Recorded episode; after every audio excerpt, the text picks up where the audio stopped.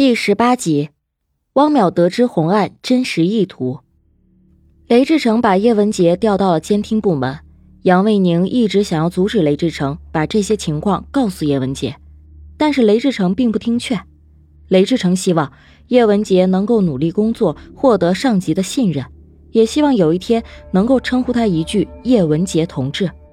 虽然有雷志成的信任，但是对于叶文洁的限制还是存在的。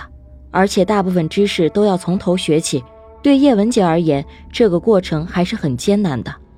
叶文洁向杨卫宁汇报时，杨卫宁却坚持要他转移监测方向。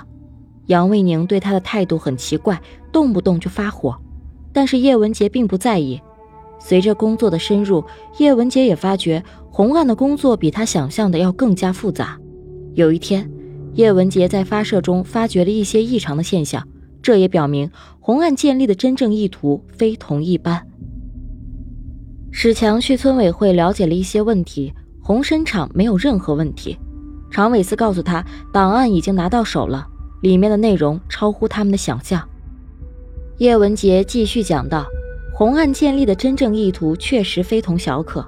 那一次，叶文杰被叫到雷志成的办公室。”看到上级派来的同志，叶文杰误以为是雷志成为了提拔自己受到了牵连，他还在心中暗暗的发誓，绝对不能牵连到他，却没想到这是杨卫宁向上级反映的结果。雷志成也并没有受到牵连，他们决定把红岸基地建立的真正意图告诉他，希望他今后努力工作。那时，叶文杰也终于明白，雷志成说的一直都是假话。他对自己的关心爱护也全都是假的，杨卫宁一直阻拦，但他确实是个好人。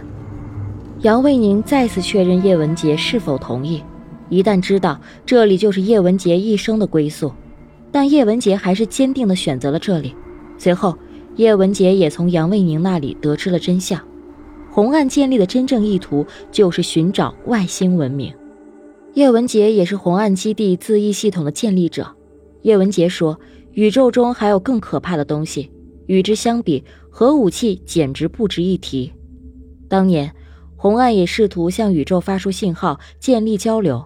最终，他们也的确向宇宙发出了信息。那封怀着人类最美好的愿景发出了。如果红岸成功，世界就不是现在的世界了。